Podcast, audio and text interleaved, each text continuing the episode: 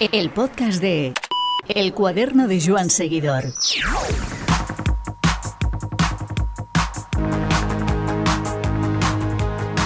Josean Fernández Machín no lleva poco tiempo en el ciclismo. Por sus manos han pasado grandes nombres, pero ahora mismo admite que este UAE posiblemente sea el mejor equipo que jamás ha gestionado. Y es que allí donde acuda, el equipo emiratí no va con la idea solo de brillar, y sí directamente de ganarlo, de ganarlo todo, como demuestra un corredor tan voraz como Tadej Pogachar, del que Machín no duda en calificar como mejor ciclista del mundo. Pero quedarse en el esloveno sería incompleto. El equipo maneja tanto y tan variado talento con tal cantidad de objetivos que obviamente quedan nombres fuera de la conversación. Sin embargo, damos cuenta de los más destacados y de la convivencia en un grupo tan grande y tan poderoso donde la palabra presión es un privilegio. Antes queremos entrar en un par de pronósticos, los últimos, para esta campaña que se acerca a la primavera. El de Juan Ayuso por parte de Joan Prats de Biciescapa Podcast y el de Carlos Rodríguez de la mano de Juan Clavijo de Eurosport. El podcast de El cuaderno de Joan Seguidor. Aunque parezca increíble, seguramente el siguiente paso por parte de Juan Ayuso sería pensar que pudiera luchar por eh, una vuelta grande, en este caso la vuelta ciclista a España.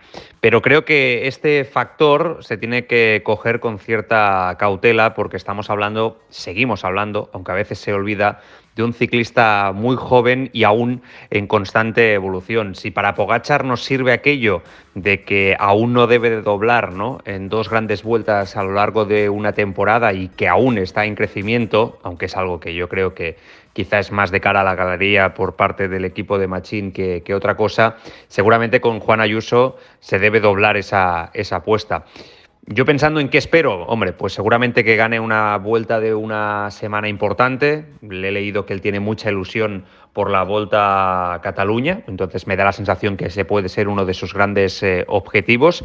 El ciclista es un ciclista con una fortaleza mental impresionante, yo creo que ese es su principal punto fuerte y cuando hablas con él te das cuenta a los dos, eh, a los dos segundos que es alguien especial, que es un capo de, de nacimiento y creo que la Vuelta Ciclista a España seguramente va a depender mucho de qué va a hacer Pogachar, porque se habla mucho de que Ayuso va a ser el líder del UAE en la Vuelta Creo que eso es lo lógico después de su papel en el 2022, pero me cuesta pensar que Pogachar va a seguir una temporada más sin doblar en grandes vueltas. Mm, creo que ha llegado el momento de que haga tour y vuelta ciclista a España por edad, por momento y situación. Y evidentemente, si Pogachar va a la vuelta, eso va a condicionar dentro del equipo las opciones que tenga Juan Ayuso en la vuelta ciclista a España.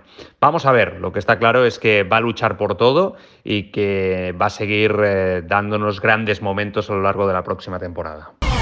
El podcast de El cuaderno de Joan Seguidor. Pues yo creo que 2023 puede ser un año de confirmación, diría yo, ¿no? De consolidación para Carlos Rodríguez, ya no solo por lo que ha demostrado en 2022, sino también porque se juntan dos factores. Primero, la marcha de corredores de extrema importancia para Ineos, el caso de, de, Adam Yates, por ejemplo, ciclistas que se han marchado y que por lo tanto, como es el caso de Richard Carapaz, han dejado vacantes que tienen que ocupar otros ciclistas. Uno de ellos pienso que puede ser Carlos Rodríguez. Y el segundo factor es que expira el contrato del de Almuñécar con la escuadra británica a finales de, 2023. Esto abre un abanico de posibilidades tremendo, ya no solo en cuanto al calendario, porque a priori va a estar en la Vuelta a España, repetirá para tratar de mejorar el séptimo puesto que podría haber sido perfectamente un top 5 de no haber tenido esa desgraciada caída, e incluso con la posibilidad firme de debutar en el, en el Tour de Francia. Todo esto está claro que puede condicionar y mucho la decisión de, de, Carlos Rodríguez de cara a 2024, de ver si finalmente se formaliza su llegada a Movistar o, por el contrario, ve que Nineos le dan galones y le dan confianza, la que le han dado hasta ahora, creo yo, dentro de una progresión lógica y quizá eso provoca la renovación ya no por un año, sino por varias temporadas con la escuadra británica. Ya veremos. Desde luego que hay mucha expectación, ya no solo con él, también con Juan Ayuso, pero está claro que es uno de los grandes referentes del ciclismo español de cara a las próximas campañas. El podcast de El cuaderno de Joan Seguidor. ¿Estás pensando en comprar una bicicleta? Pues en Tuvalum tienes un montón de modelos reacondicionados en condiciones de calidad y seguridad inmejorables. El sello Tuvalum Certified garantiza la inspección más completa. Cada bici cumple con los mismos protocolos que exige la normativa europea para las bicicletas nuevas. Por eso, Tuvalum te ofrece las mejores bicis reacondicionadas de Europa. Entra en tuvalum.com y te ayudaremos a encontrar el modelo que mejor se adapte a tus gustos y condiciones. El podcast de El cuaderno de Joan Seguidor. Tenemos a Josean Machín eh, con nosotros y Josean, siempre te pillamos o en la entrada de un vuelo, en la salida de un vuelo. Esta vida ajetreada no se podrá mantener durante muchos años, ¿o sí?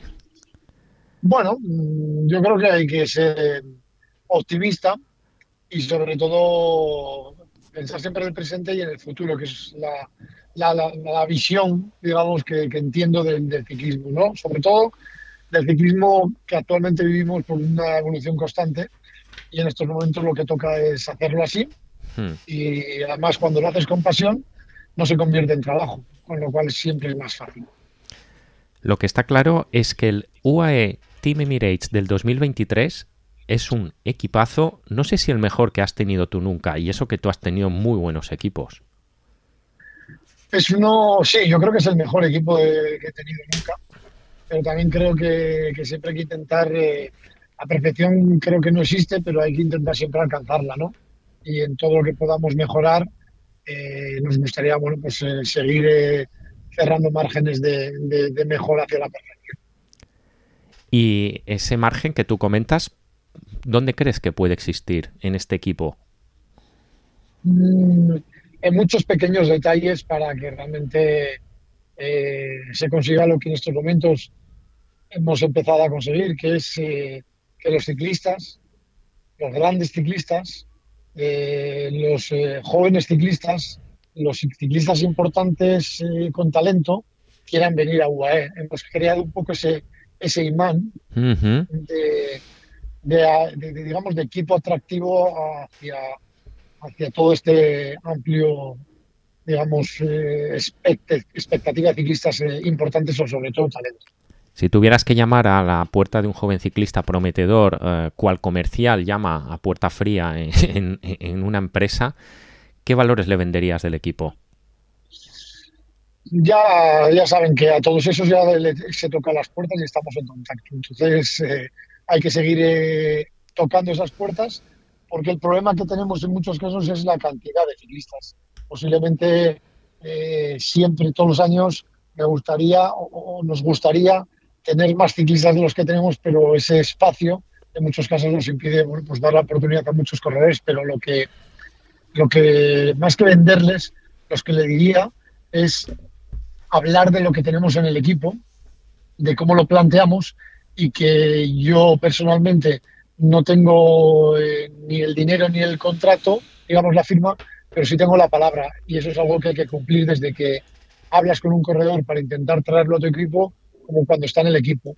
Eh, no acordarte de las cosas buenas y no de las malas, o no acordarte de las malas y no de las buenas, ¿no? Eh, creo que lo más importante y lo que tenemos, y algo que siempre he acostumbrado, es hablar de lo que tenemos en el equipo y no hablar de, de otro equipo. ¿Por qué? Porque yo no puedo controlar lo que hace otro equipo, lo que tiene otro equipo, y, no creo que sea elegante eh, hablar de, otros equipos. Tenemos argumentos suficientes para, poder hablar solo de nosotros y eso creo que en estos momentos es lo que se convierte en, como te he dicho, en un imán, en un atractivo para, para los ciclistas. Lo que está claro, Josean, es que ahora mismo um, a cada carrera en la que concurrís vais con un equipazo.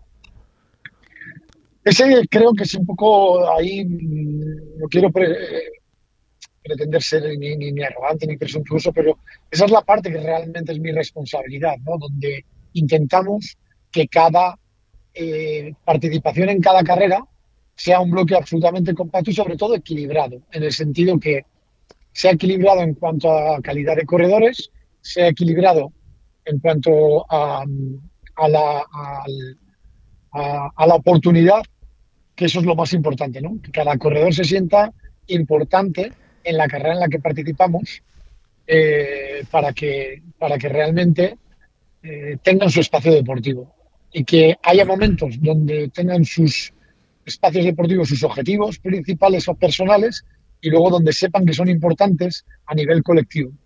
Que hay otros compañeros que posiblemente eh, tengan también esa necesidad de ser importantes en ese momento. Es decir, un carrusel de ocasiones para todos, para tenerlos contentos y después cuando hay que trabajar, eh, que no haya dudas eh, de cuál es el plan.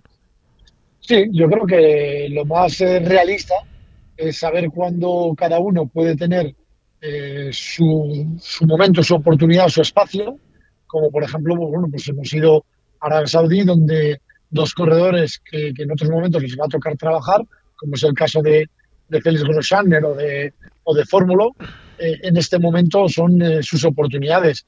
O ha sido el caso de Fórmulo y de Ulisi ahora en Oman, o, ha sido el caso de ahora, por ejemplo, pues, bueno, pues de, era la idea de, Juan Ayuso en, eh, en, Valencia, pero por, las circunstancias de, la lesión no ha podido ser, o Almeida tiene su espacio en, en Algarve y Jay Vine tiene su espacio y Mark Hirschi en Australia, ¿no?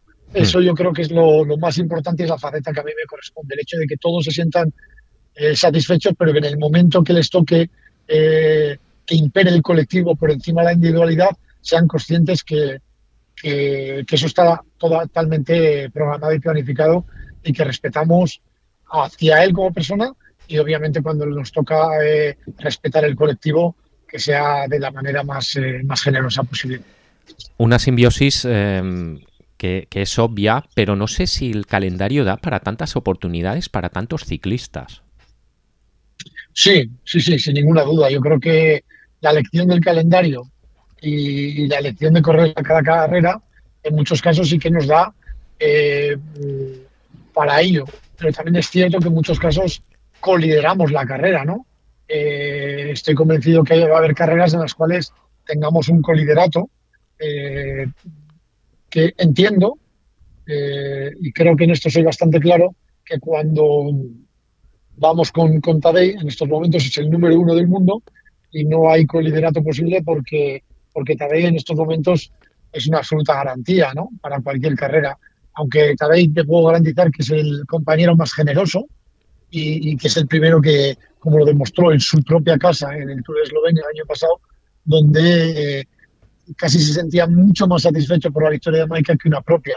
Eh, incluso en su propia casa, con dos etapas entrando, digamos, con Maika eh, victorioso. Entonces yo creo que hay que ser claro con las cosas y que en muchos casos, bueno, pues la garantía que nos da Tadei y que da Tadei está, es innegociable, es indiscutible y, en otras carreras pues afrontaremos, eh, digamos, las competiciones con, eh, con, un coliderato porque, porque tenemos corredores que, por ejemplo, aunque haya un calendario extensivo, sí que buscamos también la excelencia del calendario. No es lo mismo competir con todos los respetos del mundo, que ser una carrera, no voy a decir el nombre por no menospreciarla, a una carrera World Tour con, con un prestigio adquirido durante muchos años. Entonces, posiblemente en esa carrera de, de prestigio y hagamos con, más de un líder, pero eh, por, hacer más grande el equipo y por, ser más fuertes como bloque.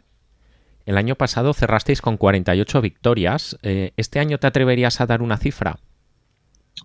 A ver, eh, vuelvo a decirte lo mismo de antes. No quiero ser presuntuoso ni arrogante, pero también no quiero ocultar que soy ambicioso. Hmm. me gustaría, obviamente, siempre intentas aspirar cada año a dar un, siempre un pasito más. Todo lo que sea mejorar, aunque sea una victoria, va a ser un, triunfo. Y eso es difícil, lo sabemos, porque, porque 48 victorias es una cifra muy alta, ¿no? Sobre todo cuando, eh, cuando en muchos casos nos, afrontamos ciertos calendarios sin sprinter por defender, como puede ser el Tour de Francia, por defender un liderato indiscutible como es el de Tadej, ¿no? Eh, a veces nos cortamos las opciones de, opciones de, victoria, perdona, cuando, cuando no tenemos un sprint claro un sprinter claro en etapas que sabemos que va a llegar al sprint, pero eh, somos conscientes que, no podemos absolutamente abarcar eh, todo a la perfección.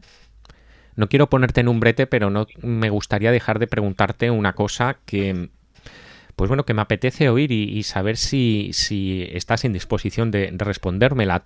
Tú siempre te has identificado a lo largo de los años, siempre te he oído hablar, mm, has tenido, como hemos dicho, grandes equipos a tu, a tu cargo pero has, y has tenido todo tipo de ciclistas, pero siempre has hablado con cariño de algunos ciclistas en concreto, en momentos puntuales. Me acuerdo Iván Mayo, eh, Fernando Gaviria, ciclistas por los que tú, pues eh, siempre, Oscar Freire, por los que has demostrado una, debilidad especial. Eh, no quiero ponerte a mal con tus chicos del UAE 2023, pero no sé si tienes ese feeling o, ese nivel de, de identificación con, con alguno de los miembros del equipo este año que tuviste con los mentados. A ver, eh, desde mi posición o desde mi, mi en estos momentos intento, obviamente, eh, ser eh, igualativo, equitativo, todo, ¿no? Pero siempre, es obvio, esto es como tu grupo de amigos. Todo el mundo siempre tiene uno con el cual tienes más feeling que con otro, pues posiblemente, pues porque a veces, bueno, pues siempre hay algunos que, que les tienes mucho cariño, pero quizás no tengas tanto acercamiento porque, porque su carácter posiblemente no sea de, de charlar mucho o porque otros, por ejemplo, pues bueno, está claro que, el feeling que tengo con Tadej es excelente, el feeling que tengo con, con Ayuso es excelente, el feeling que tengo con, con Almeida es extraordinario, el feeling que tengo con Maika es indiscutible. No lo sé, estoy adquiriendo ahora un feeling que me, que me gusta mucho con Tim Bellems. Hmm. Yo creo que eh, no quiero dejarme a nadie porque, porque realmente no es justo y porque en muchos casos prefiero defender al que trabaja, al que ayuda, al que no se ve. Ayer, por ejemplo, o hoy, por ejemplo, en la salida, le he dado eternas gracias a Domen Novak porque ha hecho un trabajo excepcional estando enfermo. Se ha dejado la vida estando enfermo. Eh, no salió en Jaén porque tenía un poco de fiebre.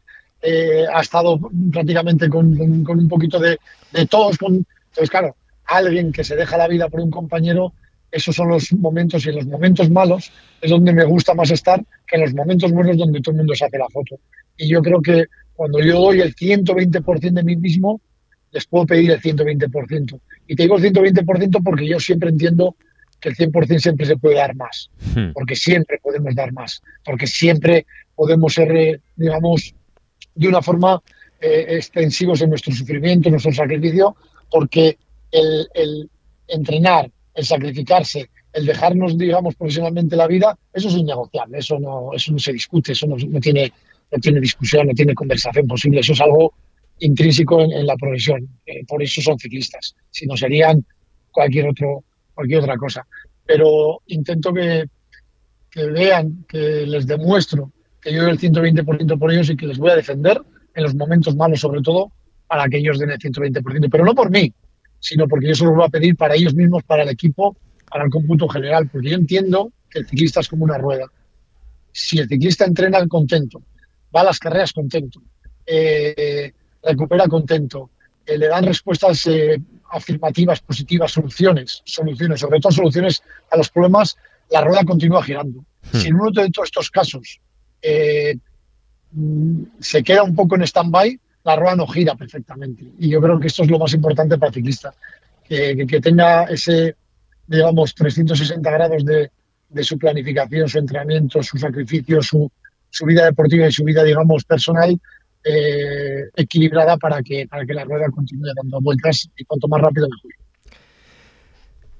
Cualquier conversación contigo, obviamente, tiene que girar en torno a la figura de Tadej Pogachar, eh, auténtico, bueno, como tú bien dices, mejor ciclista del mundo. Yo me he olvidado de uno, perdona, otro que tengo un feeling especial y que le tengo un cariño que me ha sorprendido y que lo quiero decir, además, no me, sabes que intento dejarme a nadie, es Mar Soler. Me lo imaginaba. Me ha sorprendido, me ha sorprendido a muy, a muy bien en todos los aspectos de la vida. O sea, creo que es un ciclista eh, no sé cómo te diría, o sea, Tadej gana y es la percepción hecha ciclista por ganador.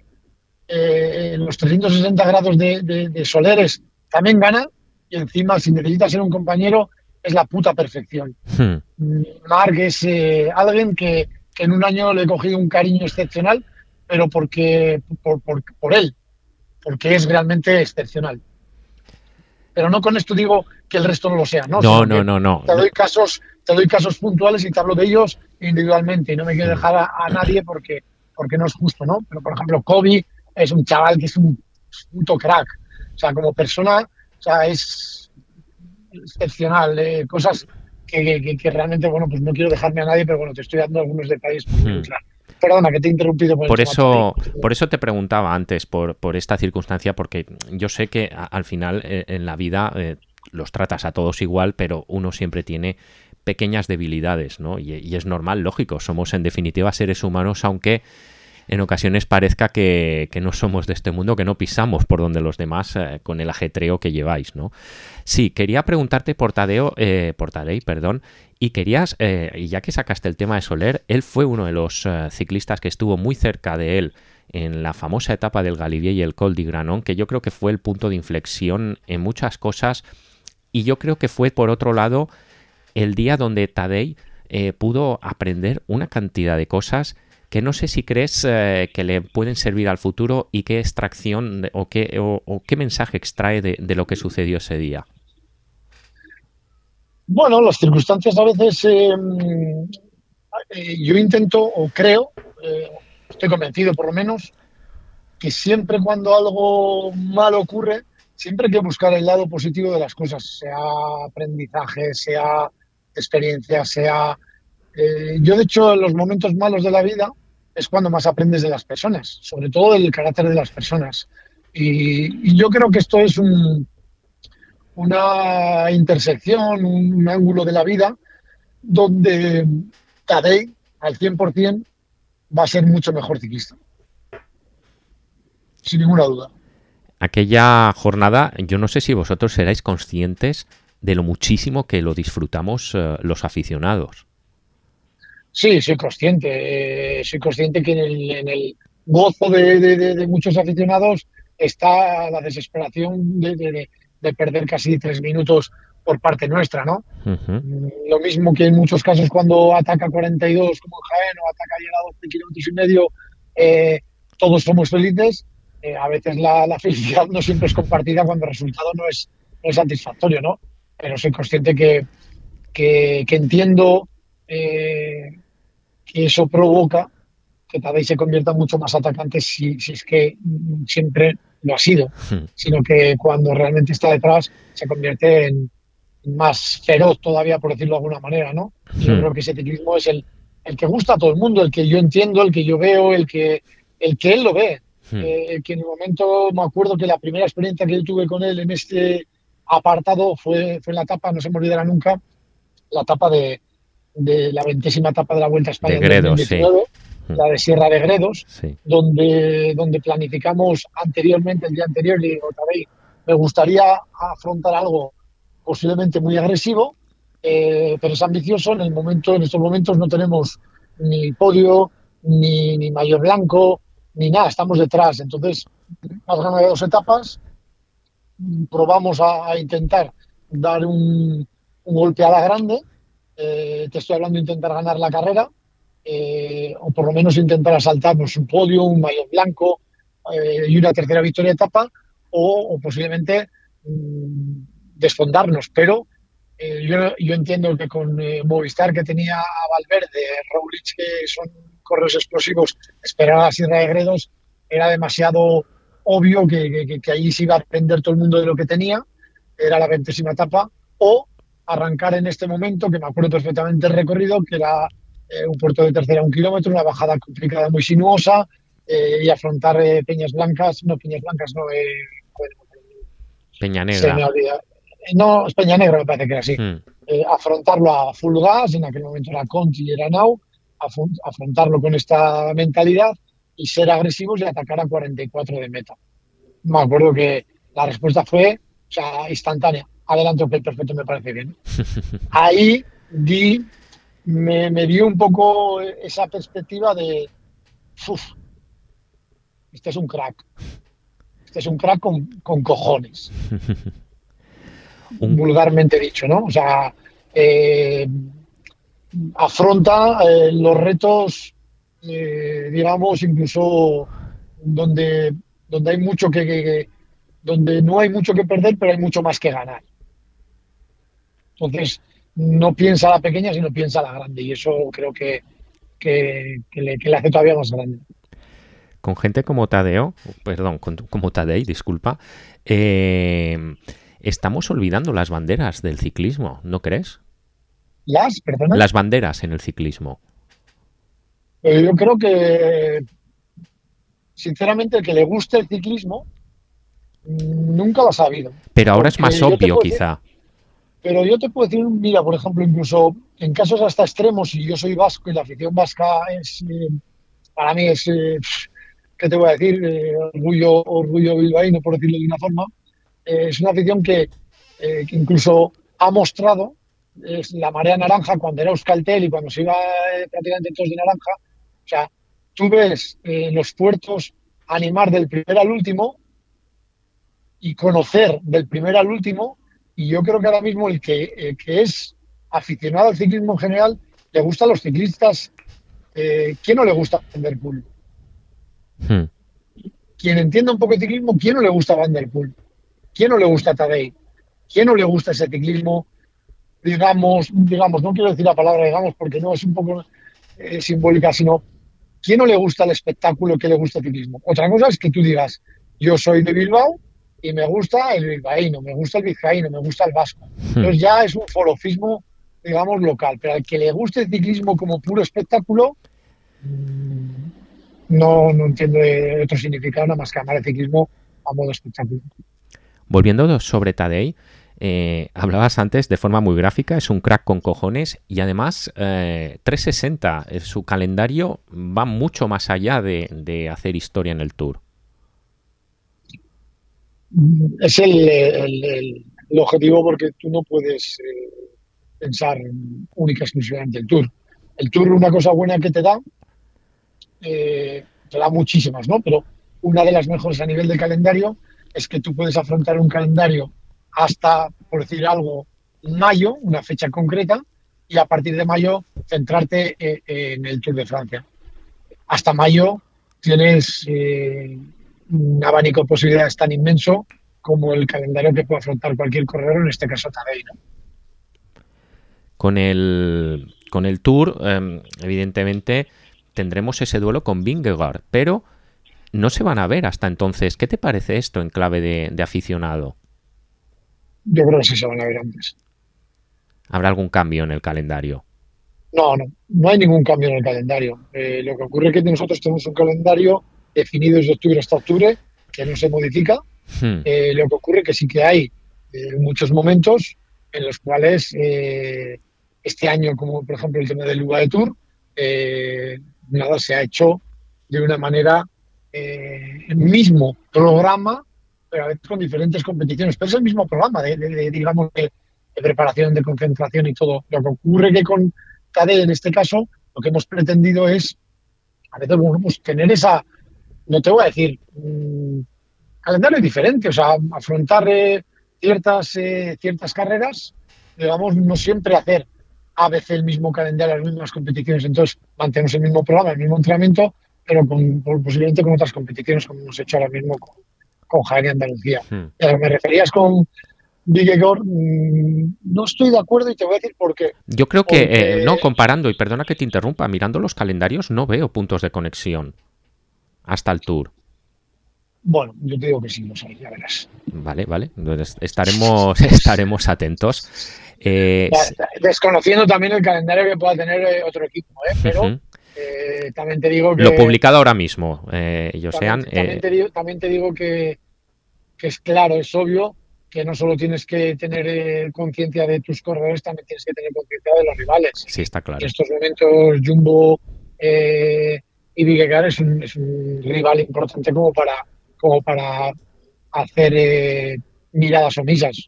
Tenemos que tener también un control de lo, de lo que creemos que, que pueden hacer los rivales directos estos momentos eh, no mirar lo que puede hacer el resto de rivales importantes, como es el caso de Vigar, es, sería inteligente por nuestra parte y nos gusta también tener, si podemos, cierta información o cierto conocimiento de lo que puede hacer también el resto. Creo que es lógico.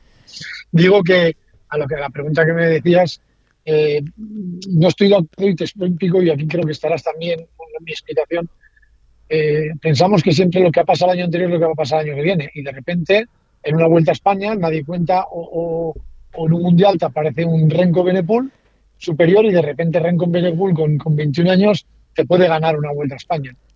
¿Quién dice que no va a haber más rivales que Vingegaard y que, y que Pogacar? No, no, no, me refiero sobre todo porque es la rivalidad icónica, al menos la que tenemos más reciente todos en, en, la, en la retina, la que tuvimos el, pasado Tour de Francia. Bueno, yo creo que esa es simplemente la, la, la, del último Tour de Francia, no creo que sea ni la primera ni la última ya. Eh, con él, y tampoco creo que sea el único con el cual tenga rivalidad. Estoy convencido ah, que no, no, no, van, a, emerger un montón de, de ciclistas importantes que lo van a hacer exactamente igual de bien, estoy convencido.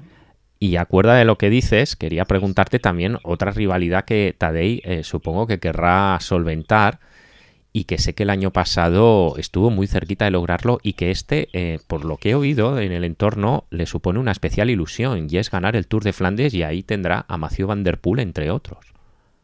Sí, está claro que, esa carrera es una carrera que el año pasado en parte la, pusimos como un objetivo, pero desconociendo hasta qué nivel o en qué nivel podría o debería estar un corredor como Tadei, que en ningún momento hemos afrontado la carrera, eh, digamos, con, con un conocimiento y con una base de lo que, de lo que pueda ser eh, Tour de Flandes respecto a Tadej Pogachar, que, no había disputado de tú a tú con, grandísimos corredores.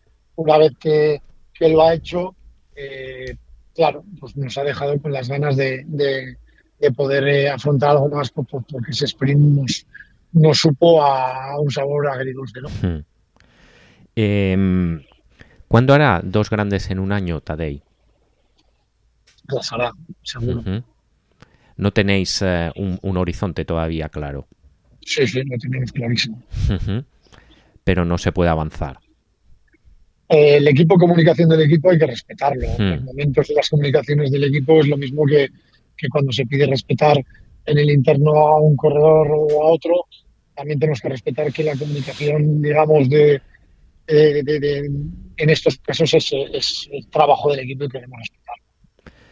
Para Juan Ayuso, este año no va a ser, eh, no va a ser como el anterior, eh, parte ya de un listón alto. El chaval ya ha demostrado saber gestionar la presión, eh, ¿Dónde va a estar su foco este año? Es que a mí lo de la presión, sinceramente, me, sorprende, porque yo en ningún momento considero que sea una presión. Se habla mucho de él, mm, sabes cómo es, cómo es, por ejemplo, los medios, redes, aunque también ellos se tienen que aislar, que, te encumbran y al momento te dejan al pie de los caballos. Eh, en definitiva, esto entiendo que el ciclista es permeable a todo esto.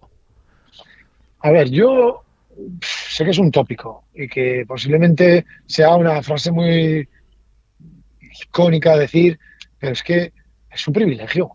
¿Dónde está la presión? Es que es un privilegio. Un tío que puede ganar las mejores carreras del mundo y que puede ganar eh, las mejores carreras del mundo, ¿qué presión tiene? ¿Que todo el mundo se quiere hacer una foto con él es presión? No todos, lo, no todos lo canalizan ah. igual.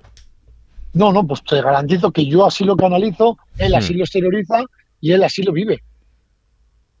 Yo creo que, es obvio y, si no lo viviría así, no sería una foto con todo el mundo con una sonrisa oreja a oreja, no sería disponible de todo el mundo oreja a oreja, no sería disponible para, para entrevistas, no sería disponible y se le vería con un carácter de querer acabar las entrevistas, de querer acabar las fotos, de querer acabar las firmas no sé si vosotros apreciáis que, para él es un privilegio, porque en ningún momento es una presión. Presión, y yo vuelvo a decir que posiblemente sea una frase, eh, presión es el que tiene que llegar a casa con 1.200 euros y, tener cuatro niños y ver que cada día está todo más caro. Eso es la presión. Eso es darle la vuelta al calcetín, la verdad. Es buena, es buena teoría. ¿Qué, presión tiene alguien? ¿Qué presión tiene alguien que ahora mismo, si tiene un capricho, se lo puede permitir económicamente?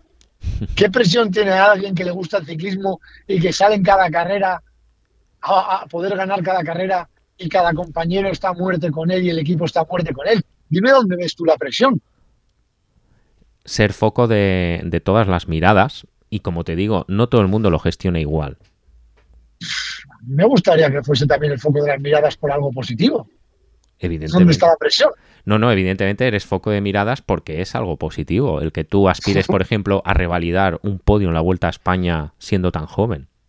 Presión. Para mí, te vuelvo a decir que no es una presión, para mí es un privilegio. ¿Qué presión tiene alguien que, que, tiene, digamos, sus caprichos asequiblemente o económicamente se los puede permitir? ¿Qué presión puede tener alguien que su trabajo es su pasión? que va a las carreras con, con ambición siempre a ganarlas, que tiene el respeto de los compañeros, que tiene eh, la confianza ciega del equipo, la confianza ciega del staff, la confianza ciega de, de, de intentar asumir cada carrera como un objetivo. Para mí no hay, eh, la palabra presión no existe. O sea, alguien que va a las firmas y firma con una sonrisa oreja a oreja, que todo el mundo que le pide fotos de el compromiso ideológicamente no quiero entrar en, en dichos compromisos o, o, digamos opresión puede tener una, alguien, un padre de familia que tenga dos hijos y que tenga 1.200 euros de sueldo y que vea que, que el supermercado, la cuenta de, del gas, de la luz, eh, es casi inasumible con ese sueldo. Eso es una presión. El, el tener todos los caprichos que, que, se pueda permitir del mundo y, y tener eh, su profesión como su hobby como profesión y, y su trabajo como pasión es un auténtico privilegio. Visto así, entiendo, eh, y volviendo al terreno de la competición, Juan, eh, una vez recupere de la lesión, tendrá la vuelta como el gran foco, ¿no? Tiene más focos. Es un poco mm. el mismo ejemplo que hemos hablado con Tadej con el Tour de France, la, con el Tour de France. La Vuelta a España todavía más. ¿Por qué? Porque puedes hacer un calendario muy eh, amplio antes de eh, afrontar eh, un, una carrera como, como pueda ser la Vuelta a España. Entonces, hay muchas carreras antes. Trabajamos también eh, con Joao Almeida como hombre fuerte para el Giro. Sí, así es. Y la última, eh, Josean, ¿cómo pinta la primavera para el UAE? Esperamos, deseamos eh, que las lesiones nos respeten, porque la calidad que tenemos, la ambición que tenemos y, y programa que tenemos es, es, optimista. Esperamos veros ahí delante. Muchas gracias, Josean, y mucha suerte. Gracias a ti, como siempre. Un abrazo. Un abrazo fuerte.